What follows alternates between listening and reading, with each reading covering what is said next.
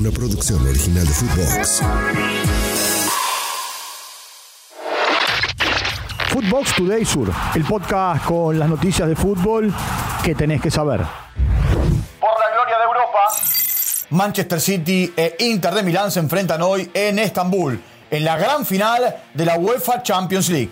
El equipo de Pep Guardiola irá en busca de su primera orejona, mientras que el Inter, dirigido por Simone Inzaghi, buscará su cuarta copa en este torneo.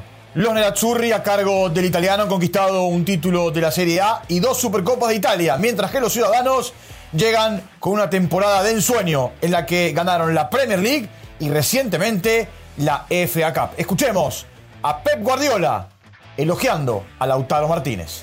Mi Lautaro, un poco más tengo que decir que cómo está jugando en los últimos tiempos. Es campeón del mundo, por tanto, si eres campeón del mundo es que tienes algo, algo especial, sostiene bien el balón, da continuidad al juego, en el área su definición es buena. Los dos equipos estamos a la final de la Champions, algunas cosas hacemos bien los dos equipos. En esta final, cuatro argentinos estarán presentes, pero solo dos de ellos se irán coronados. Por el lado del City, los protagonistas serán Julián Álvarez. No se espera que esté en el 11 titular y Máximo Perrone, que viene de jugar con el seleccionado argentino sub-20 la Copa del Mundo, que no es parte del equipo titular, pero Guardiola lo ha llenado de elogios. Mientras que por el lado de los italianos, Lautaro Martínez es el goleador, capitán y máximo referente del equipo. El Toro está atravesando un gran momento. También dentro de la estructura está Joaquín Correa. Escuchemos al ex delantero de Racing. Esto decía Lautaro Martínez. Sí, a ver, sabemos que el Manchester City es un rival muy difícil de, afrontar por, las cualidades individuales y colectivas que tiene, pero nosotros estamos preparados para hacer nuestro trabajo, para contrarrestar lo que ellos hacen bien, para, para sacar ventaja. En cuanto al argentino, Joaquín Correa es un mediocampista barra delantero con gran despliegue, mucha velocidad y cambio de ritmo. El Tucu no está en el equipo titular y tampoco estaría en el banco de los suplentes.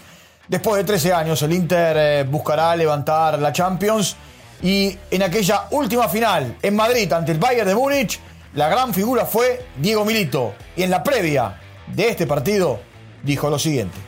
Sí, bueno, feliz, feliz que el Inter haya tenido esta posibilidad de llegar a, una nueva final de Champions eh, después de 13 años. La verdad que me pone muy feliz por, por el club, por sus aficionados. La verdad que, estamos contentos. Ojalá que pueda ser una, linda final y lógicamente que el Inter pueda, pueda coronarlo levantando la, la copa. Todo está listo para que a las 4 de la tarde, hora de la Argentina, Manchester City e Inter de Milán peleen por la gloria europea. Mejor de T de América. Lionel Scaloni recibió el premio como mejor entrenador de América 2022 por parte del diario El País de Uruguay. Contó con 107 de los 218 votos de periodistas deportivos.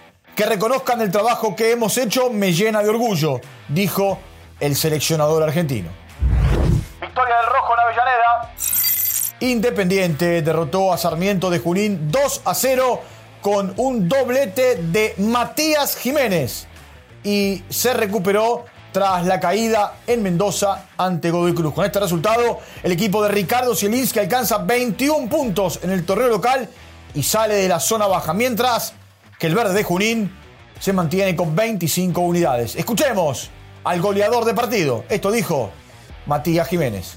Muy feliz, más que nada por el triunfo y bueno, también contento porque me tocó convertir. Sin duda tenemos que trabajar en eso, en la regularidad. Creo que local nos hacemos fuerte por la gente y bueno, hay que encontrar esa, esa regularidad de visitante que, que estamos perdiendo muchos puntos que son muy importantes. No se sacaron ventaja. Barraca Central y Rosario Central abrieron la fecha 20 e igualaron 0 a 0 en el estadio Claudio Chiqui Tapia. Rosario Central completó seis partidos sin vencer en condición de visitante, contraste con su juego de local, que es el que más ganó, ocho partidos y es el único que no perdió junto a San Lorenzo. El general se queda. Nicolás Otamendi, que estaba en la órbita de River para reforzar el equipo a mitad de año, renovó su vínculo con el Benfica hasta mediados del 2025. Footbox Today Sur. Una producción original de Footbox.